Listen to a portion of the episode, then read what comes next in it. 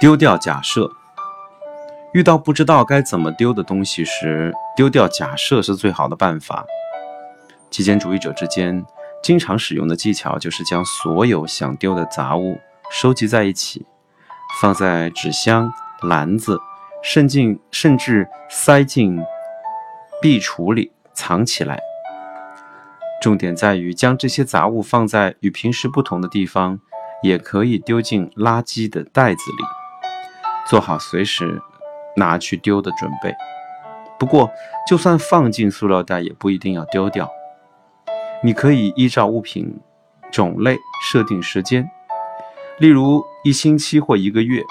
如果在这段时间内没有那些杂物，也能照常生活，代表你不需要它们。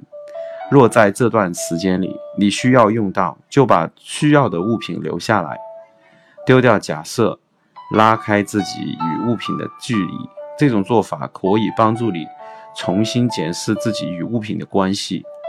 对方虽是物品，但你们之间的关系就像恋爱一样，保持距离才能看得见真相。